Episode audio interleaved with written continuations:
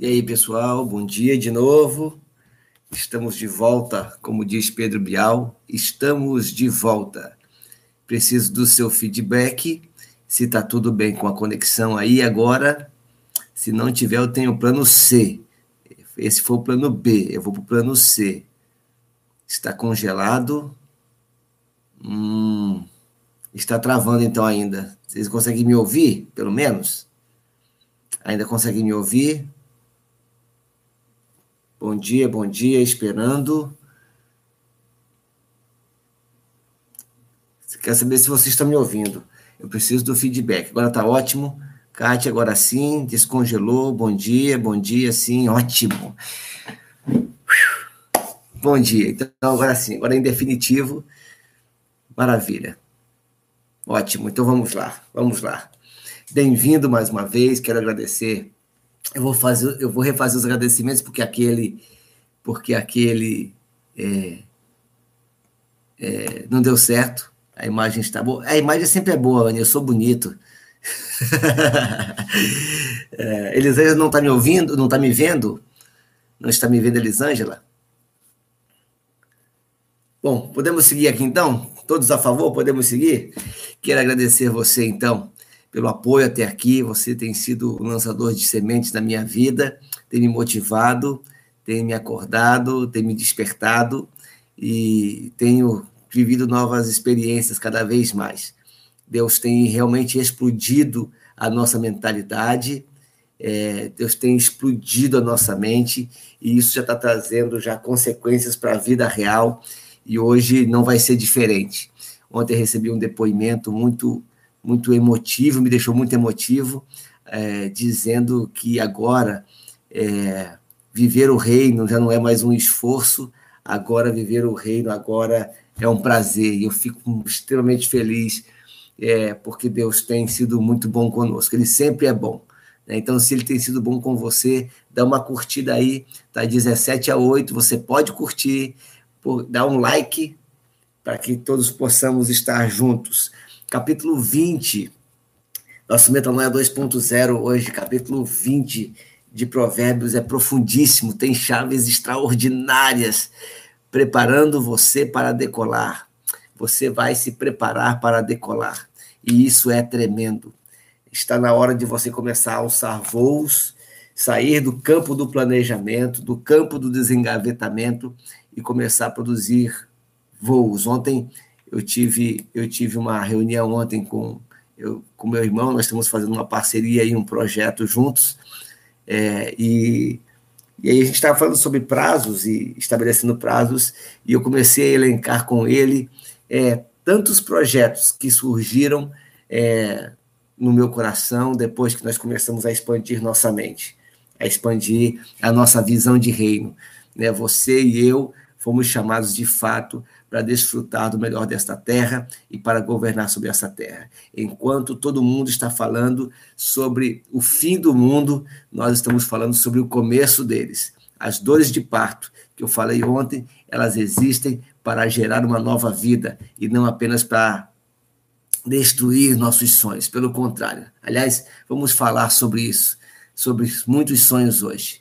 É isso aí. Provérbios capítulo 20. Provérbios capítulo 20.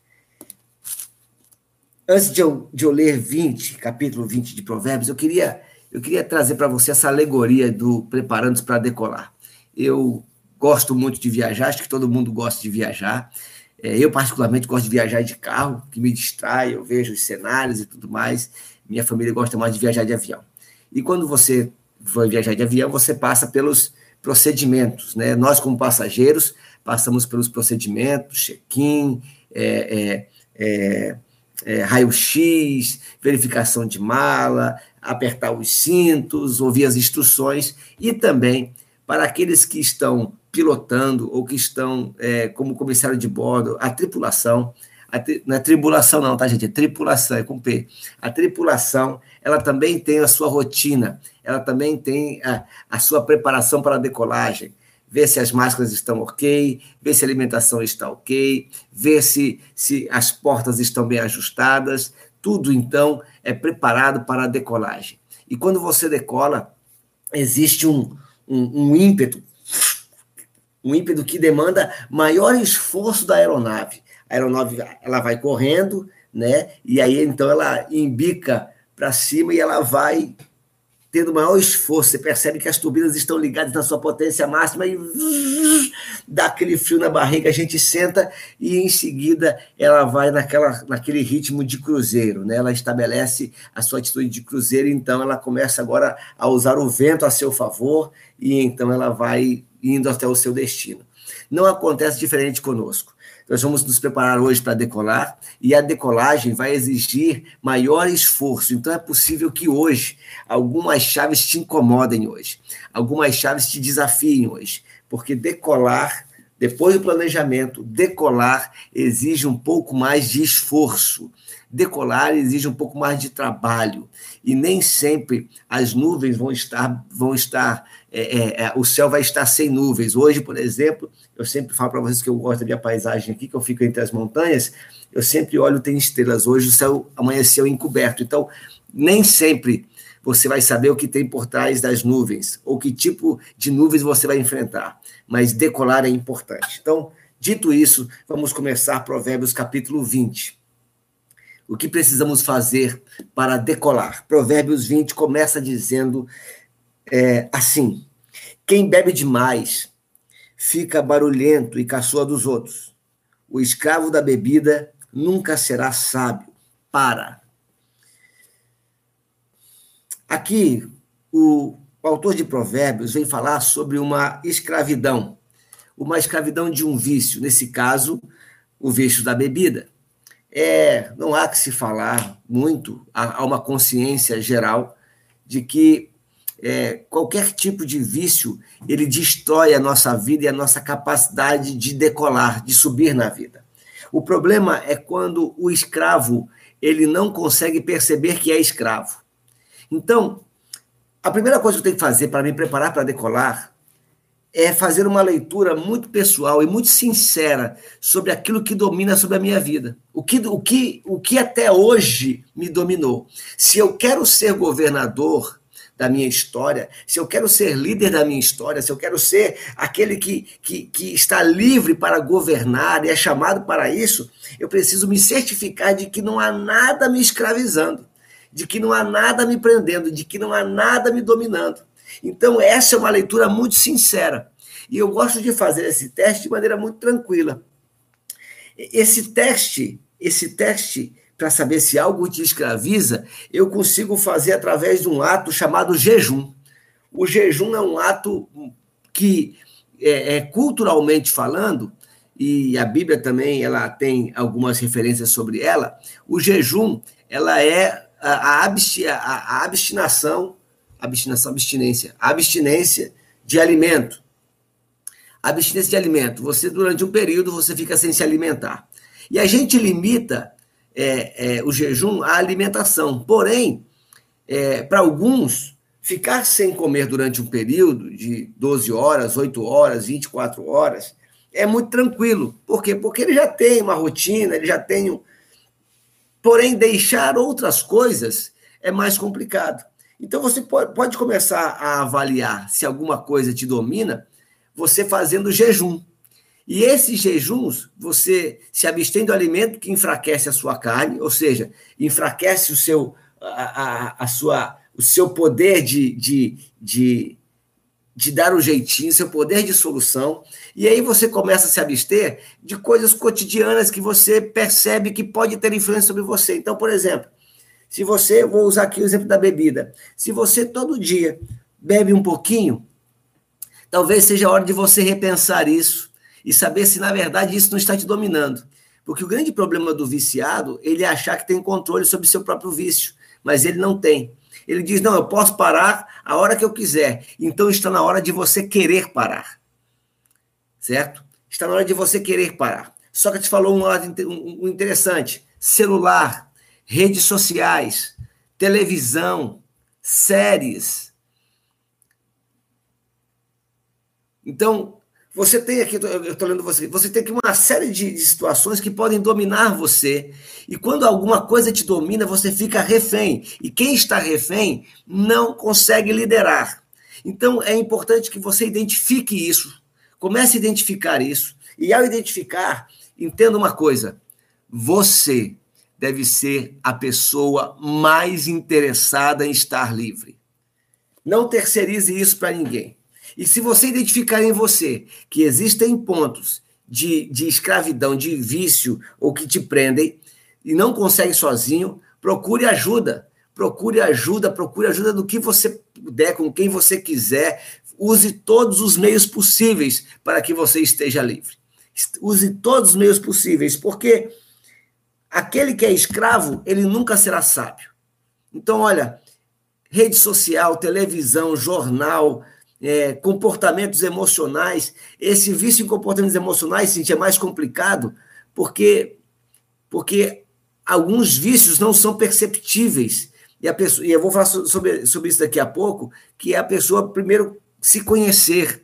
Né? Às vezes, alguns vícios emocionais, eles são frutos, e aí vai tem a ver com o nosso curso, é, é, vícios emocionais, eles têm a ver com as nossas crenças.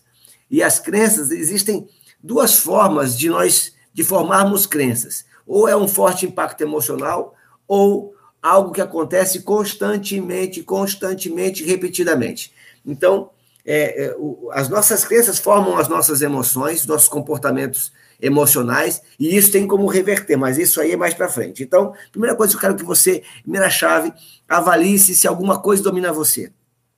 Se alguma coisa domina você, está na hora de você rever isso e ter forças e buscar ajuda para sair disso. Dois, a raiva do rei é como o rugido de um leão. Quem provoca o rei arrisca a vida. Qualquer tolo pode começar uma briga. Quem fica fora dela é quem merece elogios. Para que? Para decolar, você precisa também aparar as arestas. Existem brigas que a gente entra discussões que a gente entra que, na verdade, a gente não tem nada a ver com isso. A gente não tem nada a ver com isso. Sobretudo, brigas de, de cunho ideológico. As pessoas.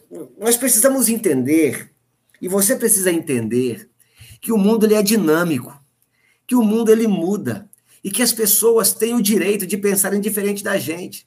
E que pensar diferente não nos torna inimigos, Pensar diferente, na verdade, enriquece a diversidade. Eu não sei se você sabe, no Comitê de Segurança de Israel, existe. É, é, tudo lá é votado no Comitê de Segurança de Israel, tudo lá é por votação. E existe um, um, uma pessoa, uma pessoa no comitê que ele não deixa, não deixa que nenhuma votação seja unânime. Por mais que ele concorde com todo mundo, é obrigado um membro do comitê votar ao contrário e trazer argumentos plausíveis porque está votando ao contrário. Porque toda unanimidade é burra e a unanimidade te faz é, é, é restringir a sua visão. Eu, por exemplo, você sabe que o meu instrumento de trabalho maior é esse aqui, certo? E eu leio esse livro há mais de 20 anos.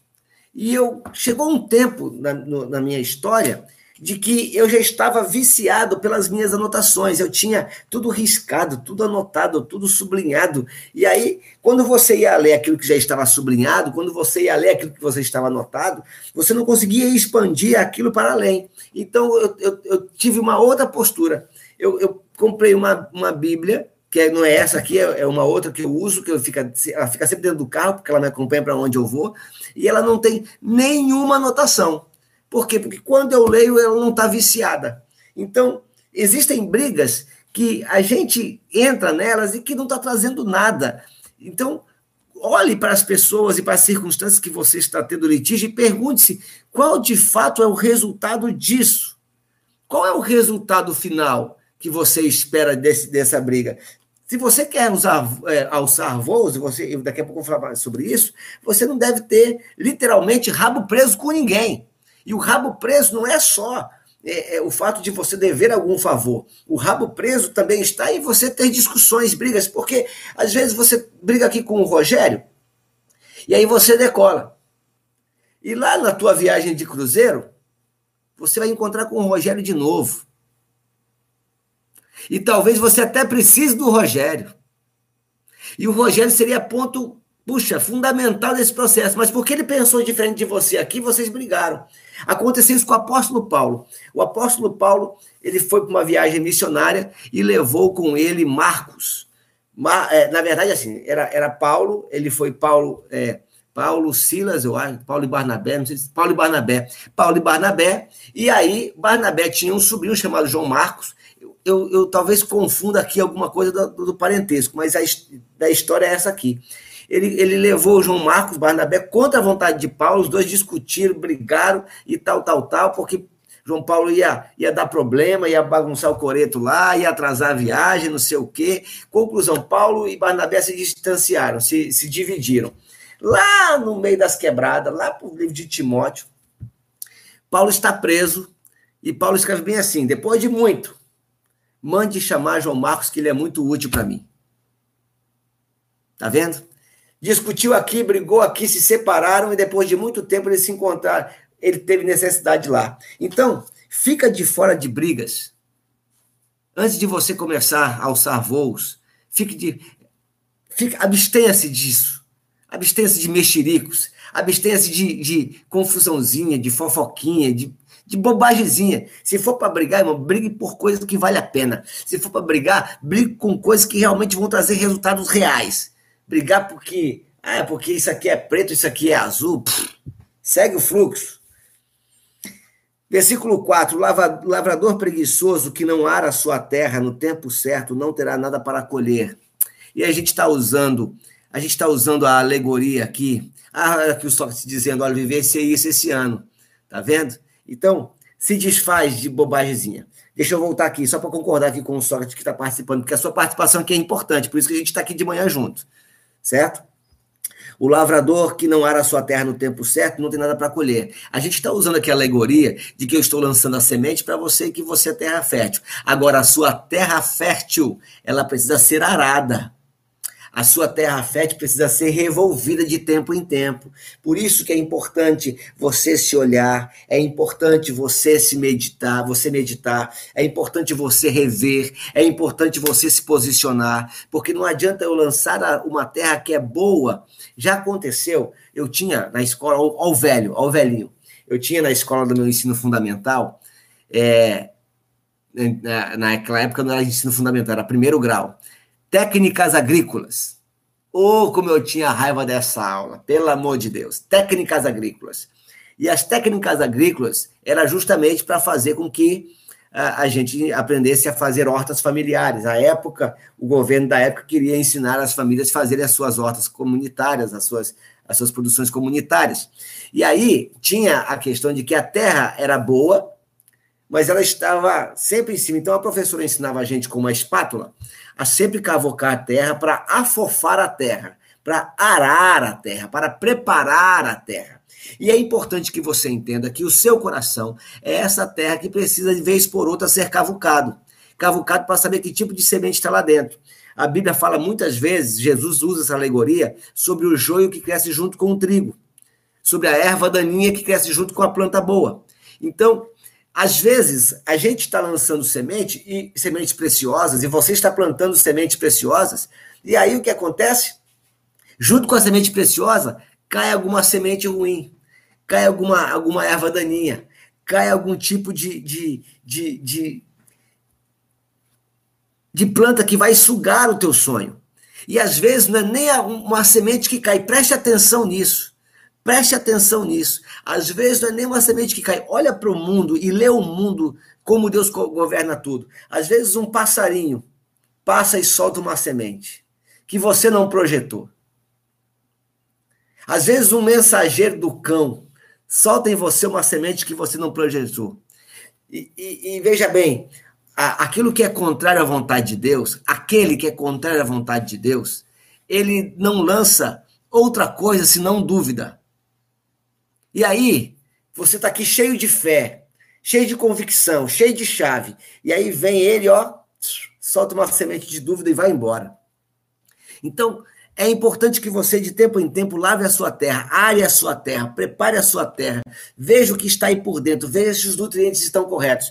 Porque não se iluda, não se iluda. Não é todo dia que você acorda, pá, pá, pá. Não, tem dia que tem dia que a, a sua mente vai tentar minar contra você. Aí você precisa processar isso. Pega essa chave aí. Você precisa processar alguns pensamentos que vêm e transformar em pensamentos bons. Esse é um processo consciente. Esse é um processo consciente. Quando vem um pensamento ruim, de desânimo, um pensamento de fracasso, um pensamento de impotência, o pensamento de que você é escravo, você precisa processar isso dentro de você e lançar o pensamento bom. Isso é exercício em fé. Isso é exercício em fé. Então, lavre a sua terra. Versículo 5, outra chave profundíssima. Os pensamentos de uma pessoa, olha só, isso é até poético. Os pensamentos de uma pessoa são como água em poço fundo, mas quem é inteligente sabe como tirá-los para fora. Então, os nossos pensamentos, e aqui eu, eu vou abrir dois ramos aqui. Os pensamentos de uma pessoa, os meus pensamentos de uma pessoa, os meus pensamentos são como água em, em poço fundo. Eu preciso criar habilidades para tirá-lo para fora, ou para descartar esta água, ou para regar as sementes que eu estou produzindo. Presta atenção, eu tiro do profundo do meu ser as águas para ou descartar essa água ruim, fétida, ou para regar as plantas que eu estou cultivando, para regar os meus frutos. Agora, este pensamento, ele deve ser exercido. Então, eu posso te dar aqui uma dica? Segura aí uma dica para você. Ela é ousada, mas verdadeira. Se você tem uma ideia e alguém no, no planeta Terra já conquistou algo parecido com o que você pensou, ou maior do que você já pensou, isso significa que você pode. A sua diferença entre ela é que talvez ela tenha se esforçado um pouco mais do que você, mas todos têm a mesma condição. Não existe uma pessoa mais inteligente que a outra. Não existe uma pessoa mais forte que a outra. O que existe é alguém que se preparou para ser mais inteligente, alguém que se preparou para ser mais forte. Ninguém é. Nós fomos feitos diversos, com talentos diversos, mas em potencialidade, em capacidade iguais. O problema é que o cara marombado, o forte, ele se preparou para ser forte. Ele malhou, ele cuidou da alimentação, ele preparou, ele aprendeu a dormir direito. E ele ficou forte. Nós, que somos meros mortais, priorizamos outras coisas. Então é importante que você aprenda a buscar os seus pensamentos mais profundos. Porque tudo, tudo, tudo tem solução. Tudo tem solução. O problema é que quando seus olhos estão focados numa crise, você não consegue ver a solução. Mas quando, quando os, seus, os, seus, os seus olhos estão focados naquilo que é bom, na sua capacidade, de quem você é filho, tudo tem solução. Você tem aprendido isso. O que hoje é crise para as pessoas, para nós tem sido prosperidade. O que para as pessoas tem sido hoje um problema, para nós tem sido um despertamento.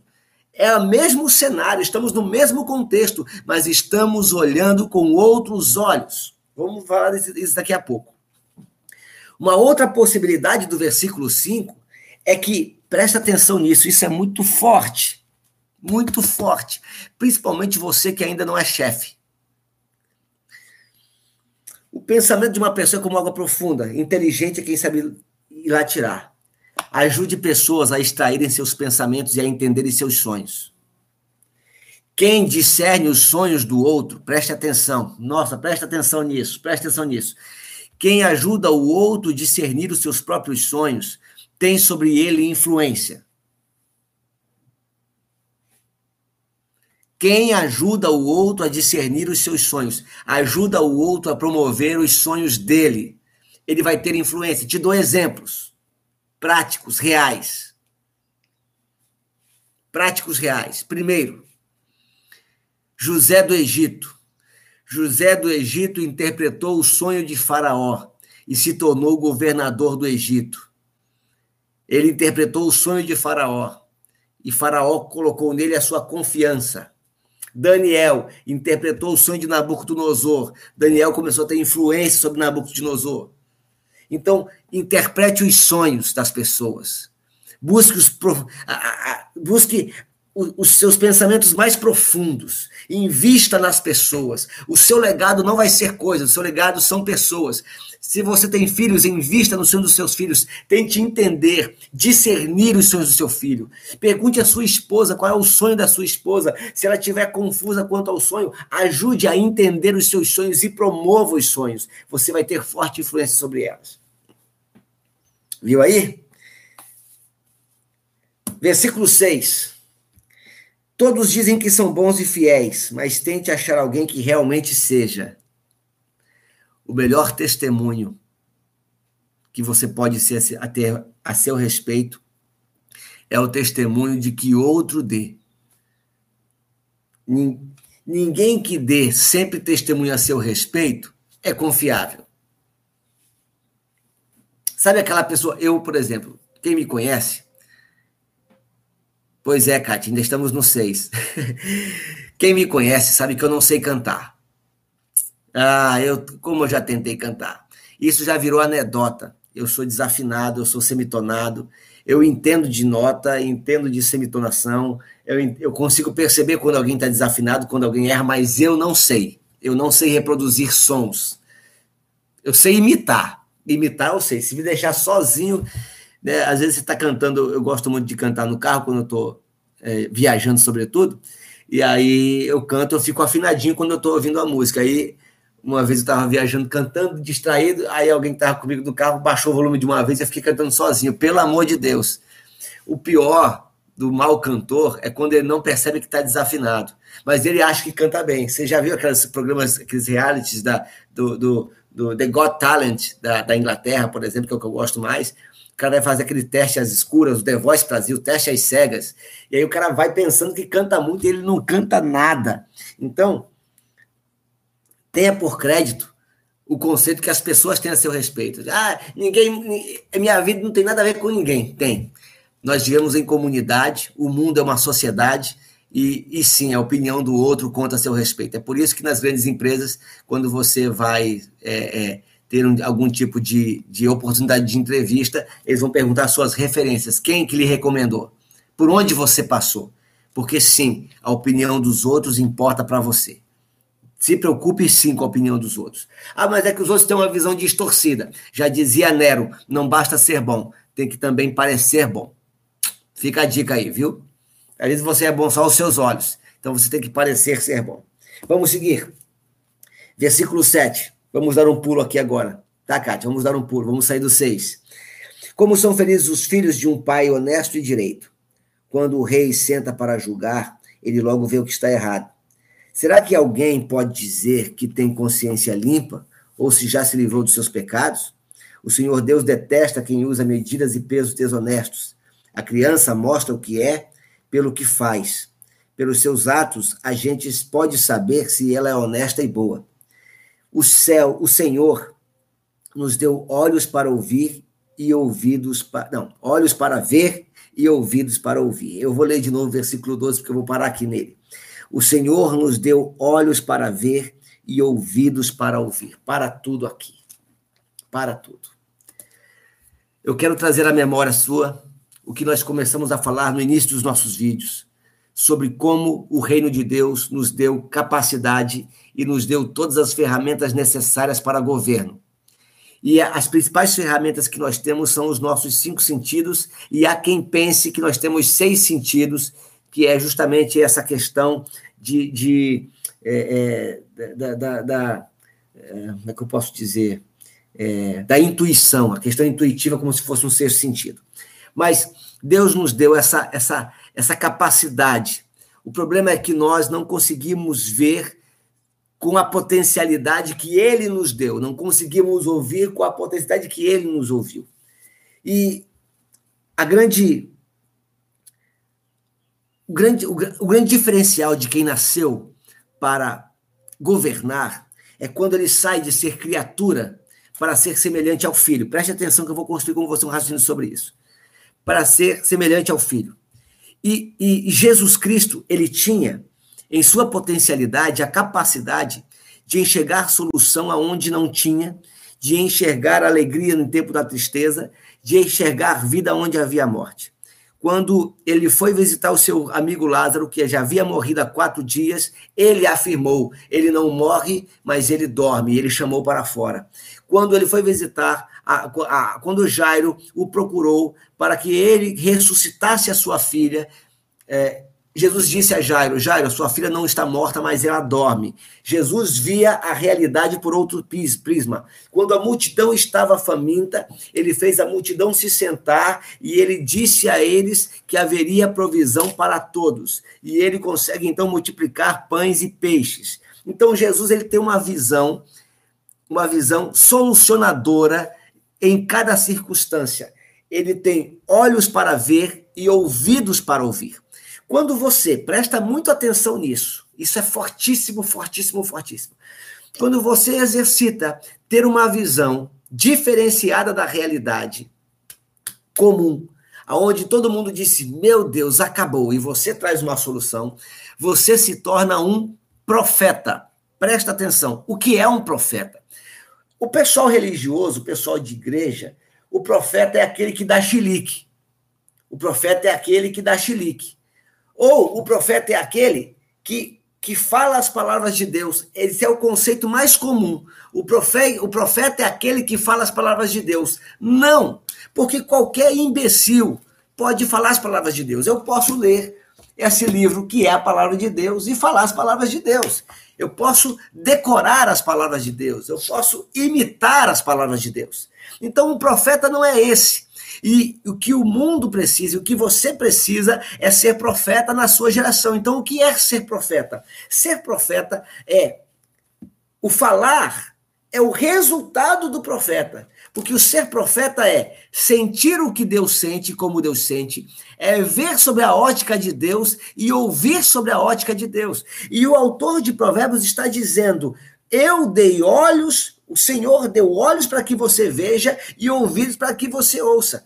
Por que, que o autor de Provérbios escreve uma frase tão óbvia no meio de um monte de contexto que, olhando aqui de maneira superficial, parece que não tem nada a ver isso aqui? Ele está falando sobre a criança, ele está falando sobre medida desonesta, ele está falando sobre tanta coisa, de repente cai do nada. O Senhor deu olhos para ver e ouvidos para ouvir. Por quê? Porque você é chamado para ver sobre a ótica de Deus e ouvir sobre a ótica de Deus. Porque gente para apontar o problema, gente para dizer não dá certo, gente para dizer não tem jeito, gente para dizer estamos perdidos, e isso não precisa ser profeta. A realidade por si só mostra. Mas Deus está levantando os governadores, os, os, os, os transportadores de solução para dizer: eu sei que o problema está aqui, mas eu consigo enxergar nele uma oportunidade, eu consigo enxergar nele uma solução, eu consigo enxergar nele, porque eu olho com óculos de Deus, eu olho sobre o prisma de Deus, e aí é que está o profeta. É aí que está o profeta. Percebeu aí? É aí que está o profeta. É aí que o profeta consegue vislumbrar aqui, antes que aconteça. Isso é um homem que é, e uma mulher que é movida em fé. Ele vislumbra antes que aconteçam. Vou dar um exemplo. Nós fizemos aqui esse mês, esse mês de. Esse mês de. Que mês nós estamos mesmo? Mês de junho. Nós fizemos aqui o Dia do Bem, aqui em São Sebastião. O Dia do Bem, na verdade, é um projeto de captação de parceiros para arrecadação de alimentação e distribuição de roupas e alimentação para as pessoas menos abastadas. E nós fizemos uma, uma reunião, uma equipe, a equipe se posicionou, queria fazer um projeto social e tal, tal, tal, e eu soltei essa informação para eles. Olha, vamos fazer o dia do bem, vamos buscar parceiros na sociedade, vamos captar recursos, vamos captar. Só que eu quero que vocês façam isso em um tempo recorde. Que tempo recorde? Dez dias. Como assim arrecadar? Vamos buscar em 10 dias. Em 10 dias, a gente fez um cronograma. Em 10 dias, nós vamos é, é, conseguir os parceiros, vamos é, angariar os recursos e vamos fazer a distribuição. Foi 10 ou foi 15 dias, mais ou menos. Tudo. E todos estavam incrédulos, a maioria deles. Mas eu incentivei e o pessoal caiu dentro e, e botou para quebrar e, e, arou a terra e lançou semente. Conclusão: em 15 dias, nós distribuímos mais de uma tonelada de alimentos e nós arrecadamos mais de 1.500 peças de roupa. Todos ficaram surpreendidos. Por quê? Porque A realidade é, não tem jeito, a realidade é, está todo mundo em crise. Mas o profeta que começa a olhar com os olhos de Deus diz: tem jeito, a solução é essa. O ponto é para cá. Então imagina que a partir de hoje, você que está decolando, você já não é mais mandado. É você quem sabe a direção, porque o profeta é você. Se você está ligado na videira verdadeira, se você está ligado na fonte, o profeta é você. O profeta não é o outro, não é alguém que aponta para você a direção. Não é nem o pastor que aponta para você a direção. É você quem aponta a direção, porque você está ligado à fonte. Você está ligado à videira. E Jesus disse: Olha, aquele que está em mim, muitos frutos produz. Eu sou a videira, e em mim há muitos ramos. E o ramo que está ligado em mim, ele é aquele que frutifica. Recebeu aí? Punk. Às vezes o detalhe a gente não olha. O Senhor deu olhos para você ver e ouvidos para você ouvir. Se você não tem a resposta, bateu o olho, não tem a resposta, calma. Pega essa chave aqui. Bateu o olho do problema, não tem a resposta, volte lá para o versículo 5. Bateu o olho, não tem resposta, o cenário é um caos, o cenário é, é o, o mar está caudaloso, olhe para o versículo 5, volte para o versículo 5. O pensamento é como água em poço fundo, mas é inteligente quem sabe como tirar para fora. Então vai buscar o pensamento profundo. Sai da superficialidade e vai buscar o pensamento mais profundo, porque lá, na intimidade, você vai saber para onde ir e vai saber como direcionar. Toma ali. Tranquilo? Daqui a pouco meu pessoal aqui vai reclamar que eu estou falando alto hoje, estou empolgado. Se você gastar o seu tempo dormindo, versículo 13, acabará pobre, trabalhe e terá comida com fartura. Está muito caro, diz o comprador, mas depois sai e se gaba de ter feito um ótimo negócio. Se você quer decolar, seja justo com as pessoas. Não deprecie o produto das pessoas. Isso é muito, isso é muito brasileiro ele se gabar de ter comprado barato, levando prejuízo a quem está trabalhando. Se você quer que as pessoas valorizem o seu trabalho e que as pessoas paguem para você o preço justo do seu trabalho, semeie isso também sendo justo com as pessoas que trabalham para você. Pague o salário adequado. Ah, Rogério, mas eu não tenho condição de pagar o salário adequado, então não contrate. Seja justo. Seja justo com as pessoas que se esforçam, que fazem você prosperar. Faz, seja justo com as pessoas que fazem você crescer. Pague o certo. Se você vai comprar uma coisa, pague o justo. Não pague caro demais, mas também não pague barato demais. Pague o justo. Seguindo aqui, há muito ouro e muitas pedras preciosas, mas falar com conhecimento, isso sim é uma joia de valor. Quem aceita ser fiador de um estranho deve dar a sua roupa como garantia de pagamento. Algumas coisas que eu estou passando rápido aqui são assuntos que nós já tratamos certo? E reler isso, reler esses assuntos, te traz à memória aquilo que nós já aprendemos. Lembra que eu falei ontem que aquele que para de aprender esquece, inclusive, o que já sabe? Então, reler os mesmos assuntos, e essa é a estratégia de Provérbios, ele fala sobre os mesmos assuntos repetidas vezes, para que, uma vez que você percebe, você volta e traz à memória aquilo que você já aprendeu, para que você não perca em esquecimento. Porque a gente tende a ser seletivo. A gente aprende uma coisa nova aqui e descarta a velha. Não, você tem que ser cumulativo. A sabedoria está em você começar a acumular conhecimento.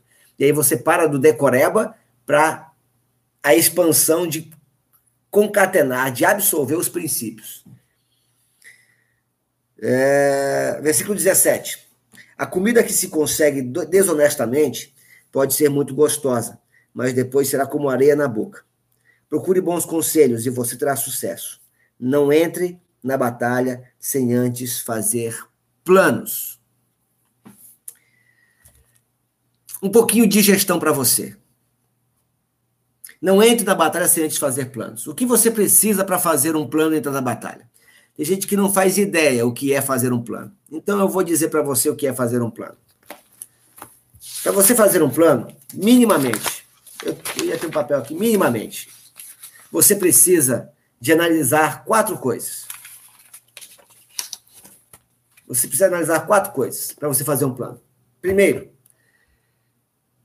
seja de um negócio, seja de um relacionamento, seja de uma viagem, enfim, para tudo, você precisa fazer quatro análises. Primeira análise. Analise as suas forças, os pontos positivos. O que é que depende apenas de você e que é muito bom. Eu vou fazer uma viagem lá para Dubai. Amo Dubai. Quais são os pontos fortes? Pô, o lugar é bonito, o lugar é confortável. É, lá a moeda, a moeda lá é o dirham, que a moeda é menor do que o, do que o, do que o real, então o custo acaba sendo mais barato. É uma nova cultura, você vai aprender coisas novas. Né? Se você é solteira, vai que você casa com um shake lá e fique rica.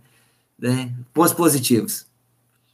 Aí você vai ver os pontos fracos. Quais são os pontos negativos que você vai ter que enfrentar? E que dependem somente de você resolver isso. Certo? Poxa, você não saber falar árabe é um ponto fraco. Você, vai, você pode perder coisas interessantes por não saber falar a língua. É, você não se você não tem adaptação ao calor extremo. Então, isso é uma coisa que depende de você, você avaliar. Você pode ter uma alergia ao sol e ao suor, ao sal. Você tem dificuldade de comer comidas exóticas. Então, são pontos fracos que dependem de você resolver. Aí depois você vai analisar as oportunidades. Que oportunidades são essas? São qualidades externas a você que você pode aproveitar. Então, por exemplo, nessa nossa viagem, que, o que é externo lá? Poxa, você pode, é, se você não sabe falar árabe, é, mas você sabe falar inglês, isso pode ser um ponto favorável para que você tenha como oportunidade falar inglês lá e conseguir clientes lá em inglês. Você pode é, criar um sistema de roupas térmicas, né? São oportunidades. Você aproveita o defeito que tem lá e você cria uma oportunidade. Você pode casar com um sheik rico, você pode dizer para eles que, lamentavelmente, é, Maomé não é Deus, Maomé não é profeta e Alá não é Deus. Vocês podem dizer: olha, existe um que é três, três em um, top de linha, e o filho dele, Jesus Cristo, diz que a gente vai governar sobre tudo, então pega essa, essa chave para você. E depois você vai analisar primeiro as forças, fraquezas, oportunidades e depois as suas ameaças. Quais são as ameaças que você tem? São, são problemas, situações de perigo externos que você tem que administrar, que você não tem controle sobre ele. Então, por exemplo, é um país muçulmano, você não tem controle sobre isso. Né? Sua cultura ocidental, você não tem cultura. Como é que você vai chocar com uma cultura oriental lá, uma cultura conservadora? Então, tudo que você for fazer, vai entrar numa guerra, analise esses quatro pontos. Faça um planejamento. Depois disso, você vai perceber custos. Quanto é que isso. Isso, Cintia, exatamente isso. É o FOFA, né? Na, na, quem estudou administração sabe que esse é o FOFA, ou uh, o SWOT. Né? É, veja custos, quanto isso vai custar, não chute valores, vai fazer um negócio, não chuta valor, não. Ah, eu acho que isso aqui deve custar uns mil reais. Eu acho que eu vou gastar uns 200 reais com isso. É, eu não vou gastar uns, é quanto efetivamente eu vou gastar. Quanto é que custa isso? De onde é que eu vou tirar a fonte, o recurso? Né? E se esse, essa fonte secar, qual que é o plano B? Então, antes de você ir para uma guerra, antes de você ir para uma batalha, faça planos. Agora, não passa a vida fazendo planos. Por exemplo, eu já fiz planos, eu já fiz planos, que depois que, que me deu um trabalho fazer plano, ao final dele eu descobri que não valeria a pena. Eu nem, eu nem entrei para batalha. Fica a dica aí. Às vezes vale mais a pena você gastar um tempo enorme planejando e descobrir que, esse, que essa briga não vale a pena e nem entra. Nem entra. Você vai reportar-se, depois de analisar tudo isso, o que diz lá o versículo de número 3. Ficar fora de briga que não vale a pena. Se você já assistiu, é, assista de novo sobre essa ótima. Se você não assistiu, assista La Casa de Papel. La Casa de Papel é a história, você deve saber, é a história de um assalto, um assalto à Casa da Moeda Espanhola. E o mais bonito da Casa de Papel não é nem a história, é que eles demoraram, o rapaz demorou, o professor lá, que é o, que é o mentor, 12 anos, eu acho, ou 15 anos, planejando um assalto de três dias. Tamanha é a importância do planejamento. Então, veja todas as possibilidades antes de você entrar para a batalha. Versículo 19. O mexerico espalha os segredos, por isso fique longe de quem fala demais. Se você amaldiçoar seus pais, a sua vida terminará como uma lâmpada que se apaga na escuridão. Deixa eu parar aqui um pouquinho, gente, no versículo 20. Eu queria falar um pouquinho sobre você honrar seus pais. Não importa se seus pais foram bons ou ruins. Se eles estão ainda vivos, eu queria que você fizesse, investisse um tempo ligando para eles, reconhecendo o que eles fizeram com você. Porque se você chegou até aqui, de alguma forma, positiva ou negativamente, eles contribuíram. Então, vale de seus pais, honra os velhinhos, porque é uma promessa. Aquele que amaldiçoa seus pais, ou seja, aqueles que não falam bem dos seus pais, a sua vida vai terminar como uma lâmpada escura. A sua lâmpadazinha não brilha. Então, procure, vasculhe os, as qualidades deles e fale para eles o quanto você é grato por tudo. Enquanto você ainda os tem. Versículo 21. A riqueza que é ganha facilmente não faz bem a gente. Não seja vingativo. Confie em Deus e ele fará justiça a você. Nunca confunda justiça com vingança. Nunca confunda justiça com vingança. Nunca faça isso. A vingança ela é maligna. A vingança ela é uma paga. A vingança é a falta do perdão. A vingança é o se alegrar com a desgraça alheia. Que a justiça seja a sua a sua, o seu combustível e não a vingança. Versículo 23. O Senhor detesta quem usa medidas e pesos desonestos. Se o Senhor quem dirige os nossos passos, como poderemos entender a nossa vida? Estou terminando. Não, não fuja daqui, não saia, não saia. Está aqui comigo ainda? Não saia. Pense bem antes de prometer alguma coisa a Deus, pois você poderá se arrepender depois. O rei sábio descobre quem está fazendo o mal e o castiga sem piedade. Presta atenção no 27, fortíssimo. O Senhor deu aos seres humanos inteligência e consciência. Ninguém pode se esconder de si mesmo. Para aqui. Para aqui. Conhecer o reino é conhecer o rei, é conhecer o reino e conhecer a si mesmo. Deus te deu duas coisas: inteligência, você é capaz de absorver conhecimento, e Deus te deu consciência, você é capaz de processar o conhecimento que você recebeu. E às vezes, quando a gente não utiliza a consciência e a inteligência, a gente só consegue identificar o problema no outro. A gente quer separar para resolver um problema.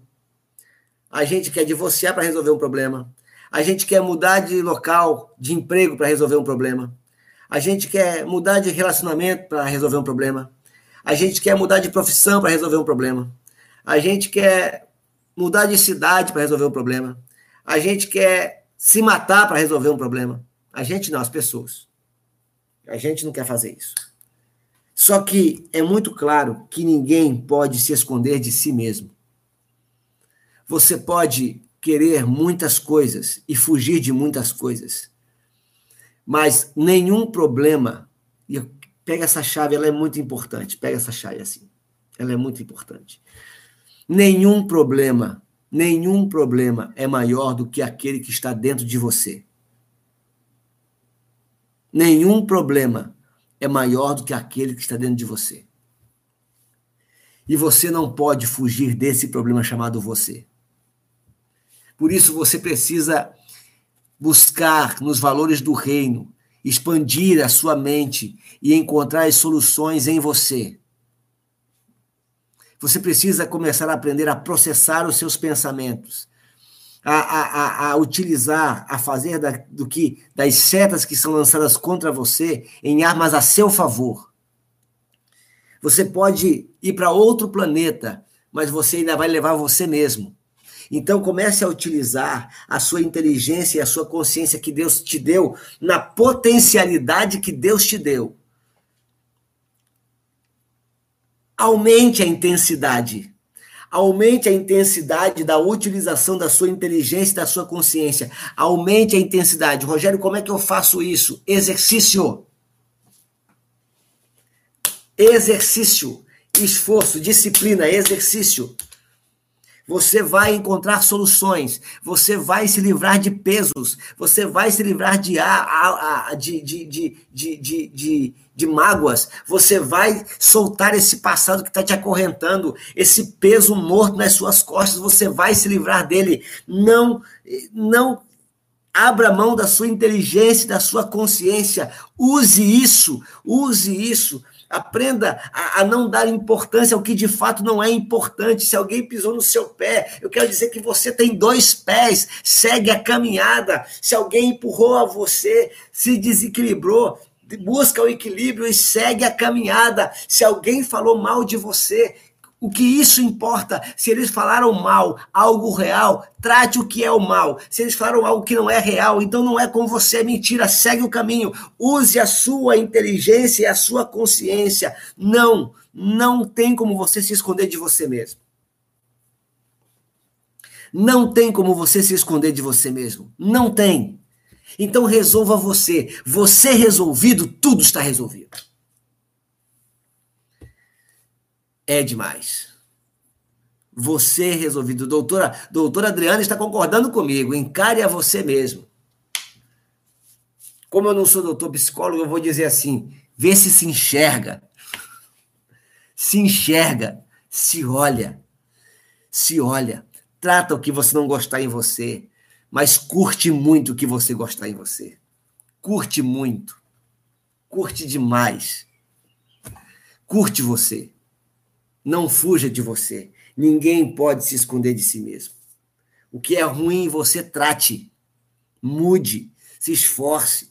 Mas o que é bom, puxa, curte isso. Curte isso. Curte as suas próprias piadas. Curte, curte a sua forma física, né? Curte, curte, ria de você. Curte, curte, não, não fuja de você. Não tem como você esconder de si mesmo. Versículo 28. Um governo continuará poderoso, ou melhor, um governo continuará no poder enquanto for humano, justo e honesto. Versículo 29.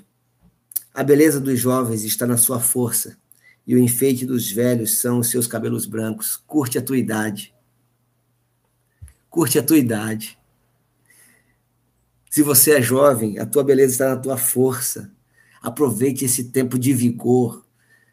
Aproveite esse tempo de vigor, faz coisas loucas, assim, responsáveis. Loucas, mas responsáveis. Mas vai conhecer lugares, vai aprender coisas novas, sabe? Vai fazer amizades, vai andar de bicicleta a longas distâncias. E nós que estamos chegando já na, no nosso plano de cruzeiro, os cabelos brancos aparecendo, isso aqui é enfeite. Isso aqui é maturidade. Cada fio de cabelo branco aqui é uma história para contar. E essa história é linda. Dalva, adorei essa. A Dalva quer pular de asa delta. Dalva, se não fosse demais, coloca a tua idade aqui o pessoal saber quem é você. Quem é que vai pular de asa delta? Ah, tem que filmar isso aqui. Tem que filmar isso aqui. Olha só, já tem gente organizando, já estão organizando aqui já um encontro para pular de asa delta, lá em Caraguatatuba. Olha aí. Calvície nada, rapaz. Aqui tem cabelo branco só. Então, aproveite a sua idade, curta a sua idade. Toda idade é boa. Toda idade é boa. Esses dias eu estava conversando com a minha esposa, e aí a gente estava falando da idade, das gordurinhas, do cabelo branco, da, dos traços do rosto. Eu falei para ela, e ela, ai amor, tô ficando velha, não sei o quê, não sei o quê. Aqui, ó, Dalva, 55 anos, dando show na juventude aí, ó. Dalva, se tu pular de asa delta mesmo, eu quero ver essa foto aí, hein? A Beatriz botando pilha. E aí a gente conversando sobre, ah, tá com problema, é, é problema não, tô ficando velhinha, não sou mais tão bonita assim, não sei o quê. Eu falei, amor, nós estamos realizando, realizando o nosso sonho de envelhecer juntos. A gente se conheceu jovem, a gente olha as nossas fotos jovens e quantas coisas nós vivemos juntos. Nossa, quanta história linda que a gente tem para contar. Quantos sonhos realizados, quantos sonhos ainda para realizar. Olha a nossa mesa, dois filhos lindos.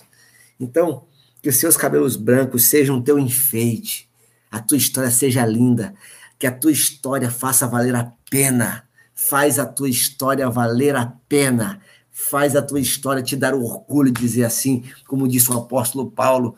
As pessoas só dizem isso para gente que morre, mas Paulo falou isso quando estava vivo, velhinho. Eu combati um bom combate, acabei a minha carreira e guardei a fé. Ah, que delícia! Ele está dizendo assim: minha vida valeu a pena. Faça a tua vida valer a pena. Se você puder conhecer lugares, conheça, conhecer gente, conheça, fazer coisas, faça. Faça a sua vida valer a pena, que só tem uma. E por fim, versículo 30. Os castigos curam a maldade do seu caráter. Porque líderes que vão decolar na vida são homens e mulheres irrepreensíveis.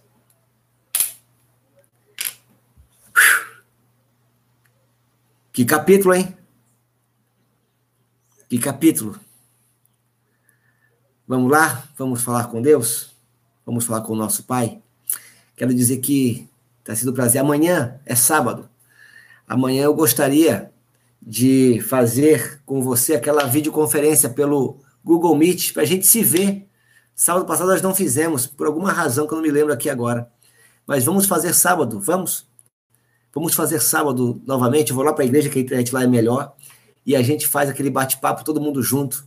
A gente faz a, a, leitura do capítulo 21, no vídeo mesmo aqui, como a gente faz sempre. E depois a gente para um pouquinho, se você puder, e vamos fazer um bate-papo junto para a gente poder se ver quem é quem. Pessoal saber quem é Dalva, quem é, da, quem é André, quem é Vitor, quem é a semente do amanhã. né? Para a gente poder estar juntos. E, e era e vai ser muito bacana a gente poder se conhecer. Espero que vocês possam trocar figurinhas entre vocês, possam trocar figurinhas aí e fazer amizade, tá bom? Então amanhã é dia da mulher acordar um pouco e fazer amizade, tá bom? Então amanhã é dia da mulher acordar um pouco mais cedo, a gente acordar um pouco mais cedo, escovar os dentes, lavar o rosto, vamos ficar bonito na câmera, tá bom? Deus abençoe. Vamos falar com Deus? Vamos lá? Levante-se aí. Ai, eita. Eu no meu lugar apertadinho aqui. Ai, ai, ai.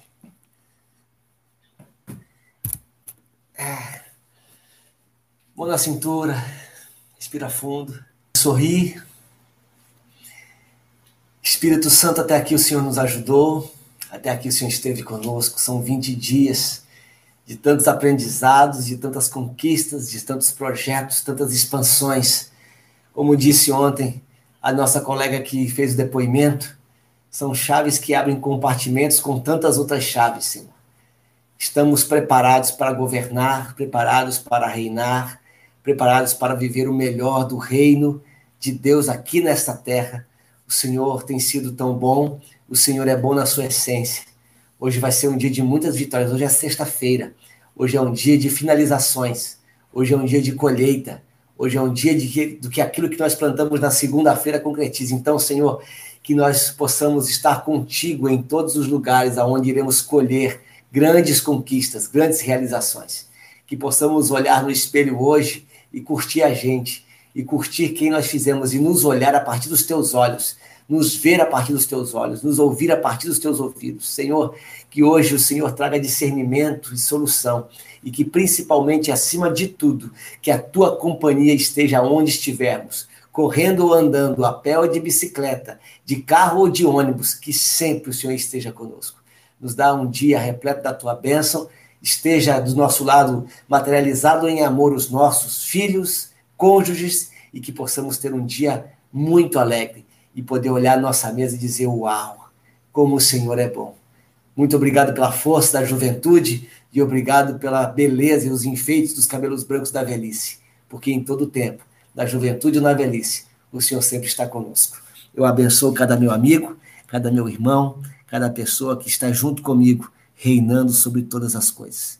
Que Deus te abençoe e que Deus possa estar com você. A Márcia está dizendo aqui que ela fez o dever de casa, conversou com um amigo aqui do grupo, pastor. Ah, que legal. Depois eu quero saber como é que foi essa amizade aí, tá bom? Deus abençoe vocês, um dia produtivo, dia intenso. E amanhã vamos estar juntos, de manhã cedinho, e depois a gente faz aquele bate-papo junto, toma um café junto, né? Vamos tomar um café junto é, café da manhã junto, olhando um para o outro e ouvindo um pouco das histórias um do outro. Eu parar de ouvir um pouco as minhas histórias e ouvir a história um do outro. Acho que vai ser legal a gente se conhecer. Dia abençoado para todos. Fiquem com Deus. Tchau.